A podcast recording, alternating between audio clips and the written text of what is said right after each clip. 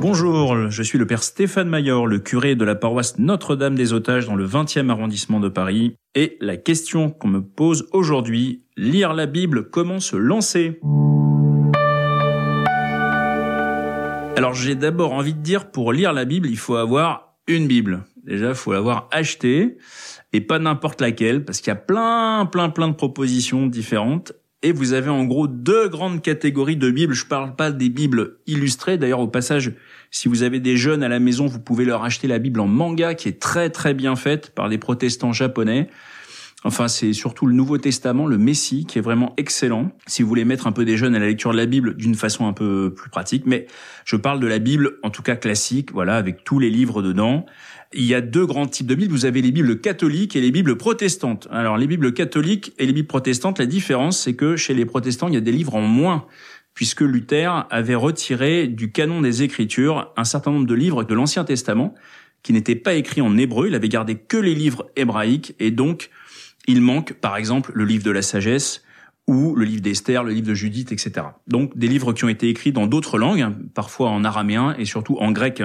Nous, on les a intégrés dans notre canon, donc une Bible complète, c'est d'abord une Bible catholique, vous les reconnaîtrez aisément, ce sont les plus chers, donc il n'y a pas de problème. Ensuite, quand vous avez acheté votre Bible, eh bien, il y a une deuxième condition, il faut se mettre effectivement à la lire et ne pas la laisser reposer tranquillement sur l'étagère. Alors la Bible, c'est quoi? C'est d'abord la révélation de Dieu et la réception de l'homme. Hein. C'est pas seulement pour nous une révélation de Dieu. La Bible, c'est aussi la façon dont l'homme reçoit cette révélation de Dieu qui veut se donner à nous à travers une histoire, et une histoire qui a un, un commencement et une fin ça tient dans des limites. Hein. Vous voyez, un livre, c'est un objet qui est bien fini, c'est un parallélépipède, hein. ça tient dans la main. Alors avant, c'était des rouleaux, mais ça tenait dans des étagères.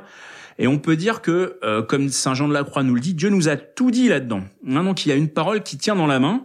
Et ça préfigure un petit peu l'incarnation, hein, c'est-à-dire Dieu qui tient dans un homme, quoi. Voilà. Donc c'est-à-dire que c'est dans une limite finie, il y a l'infini qui se donne. Ça qui est génial avec la Bible. Bon. Alors d'abord, quand on commence à lire la Bible, il faut se rappeler du syndrome de la Chine. Alors ce que j'appelle le syndrome de la Chine, c'est ce que moi j'ai vécu quand je suis en Chine une fois. Je suis arrivé en Chine et là, je comprenais rien à ce qui se passait. Voilà. J'ai mis beaucoup de temps à comprendre quelque chose et euh, je distinguais pas les gens, j'avais du mal à les reconnaître et d'ailleurs les Chinois m'ont avoué après que eux ils avaient un mal fou à distinguer les Européens entre eux aussi.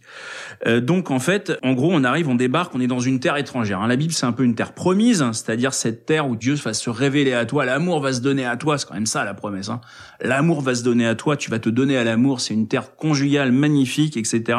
Sauf que c'est d'abord une terre étrangère et au fond, d'ailleurs, elle est un petit peu l'histoire de notre vie. C'est l'histoire de la vie, comme dit le roi Lion. C'est-à-dire, c'est euh, notre vie euh, où, au fond, on est un peu étranger à notre propre vie. Et on essaie d'en reprendre possession. On essaie d'en faire la conquête, un peu comme la terre promise conquise par Josué. Et donc, on ne comprend rien, on distingue rien. Euh, au début, c'est une langue vraiment étrangère pour nous. C'est pas parce que ça a été traduit en français que ça devient notre langue maternelle. Non, c'est long. Et donc, il faut une qualité qui est vraiment pas dans notre culture du tout il faut durer, il faut être patient, il faut être opiniâtre. Vous avez trois façons d'habiter un pays. Vous avez le tourisme. Le tourisme, il va, il s'intéresse un petit peu au pays. Ça lui donne des notions. Ça peut lui donner envie de revenir plus longtemps, dans le meilleur des cas, ou dans le pire des cas, ça le fait rien du tout. Puis après, vous avez un peu le dilettante. Alors le dilettante, il va venir de temps en temps regarder un petit peu ce qui l'intéresse dans le pays, fréquenter un petit peu la culture du pays, mais il va pas faire plus. Et puis vous avez le gars qui part en immersion totale. Voilà, il va vraiment habiter le pays pendant des mois, des années. Il va comprendre la culture. Il va s'insérer, s'immerger. Et ben c'est ce que demande la Bible. La Bible, on peut l'aborder un petit peu en touriste. On peut ensuite la voir un petit peu en dilettante, mais on ne la comprendra que dans une immersion réelle et totale. Et c'est difficile. Et d'ailleurs, Saint Pierre nous le dit déjà dans sa deuxième épître, au chapitre 3, à la fin de la deuxième épître de Pierre. Il parle des lettres de Saint Paul. Je cite, donc 2 Pierre 3, Tenez la longanimité de notre Seigneur pour salutaire. C'est-à-dire que Dieu dure, hein, Dieu est patient, donc c'est bien pour nous. Comme notre frère Paul vous l'a aussi écrit, selon la sagesse qui lui a été donnée. Il le fait d'ailleurs dans toutes les lettres où il parle de ces questions. Il s'y rencontre des points obscurs, que les gens sans instruction et sans fermeté détournent de leur sens, comme d'ailleurs les autres écritures, pour leur propre perdition. Voilà. Donc Pierre il nous dit c'est compliqué l'écriture, Paul on comprend rien, tu peux lui faire dire tout et son contraire, et c'est vrai pour toutes les autres écritures. Donc il dit c'est normal, faites bien attention. Voilà, donc comme dans un voyage, hein, on reprend un petit peu cette métaphore du voyage, faut accepter de se perdre un peu hein, quand on va dans une ville qu'on connaît pas. C'est sympa de se perdre dans le souk de Marrakech. C'est sympa de se perdre un peu dans les différents livres de la Bible. Hein. Je rappelle que le mot Bible, c'est un mot pluriel, ta biblia, les livres. Hein, donc c'est une collection de livres où on se perd un petit peu. Il faut accepter de se laisser aussi, il faut guider par un professionnel du voyage, comme par exemple son curé, hein, qui est un professionnel du voyage. Ça a coûté cher sa formation. Beaucoup d'entre vous, vous avez donné au denier pour qu'il soit formé. Il faut en profiter. N'hésitez pas à aller le voir et à lui demander tel passage de l'écriture, qu'est-ce que ça veut dire? Je comprends pas. Vous n'imaginez pas la joie du prêtre d'entendre des paroissiens qui se posent des questions sur l'écriture. Il prendra toujours le temps de vous répondre. Il n'y aura pas forcément des trucs géniaux, mais en tout cas, il essaiera avec vous de comprendre quelque chose. Voilà. Alors la Bible, sachez déjà, ça peut vous paraître difficile, mais vous parlez déjà à la Bible, hein, vous l'entendez. Il y a des expressions courantes. Hein. Cette chambre, c'est un vrai capharnaüm. Voilà, la pomme d'Adam, euh, ce genre de choses. Hein. À chaque jour suffit sa peine. Vous en avez aussi dans Astérix. Astérix est truffé de citations bibliques en latin. Beati Paupera Spiritu, et je vous en passe des meilleurs, et surtout, bien sûr, vous fréquentez déjà l'écriture à la messe.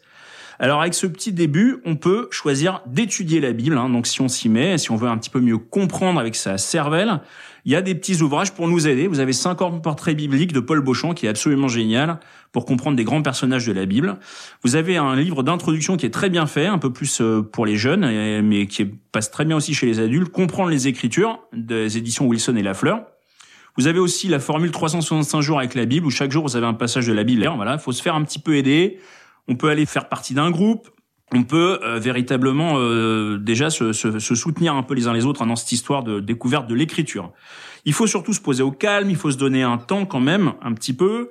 Et on peut aussi vouloir une lecture un peu plus priante de l'écriture. C'est une autre façon de faire. À ce moment-là, ben, on se pose avec sa Bible et on commence à lire dans Lexio Divina et un petit peu laisser toucher plus son cœur. Hein. L'intelligence se travaille par l'étude, le cœur se travaille par la prière, la Lexio.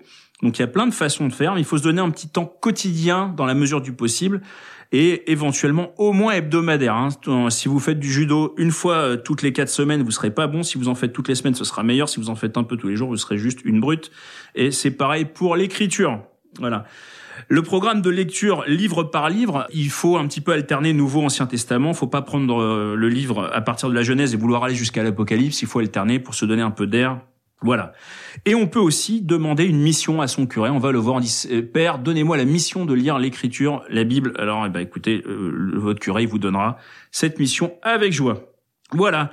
Mais on peut aussi tout simplement commencer par la lecture quotidienne dans la liturgie. C'est déjà quelque chose de magnifique. Donc, plongez dans la Bible, n'ayez pas peur de vous y perdre et de mieux connaître cette terre promise.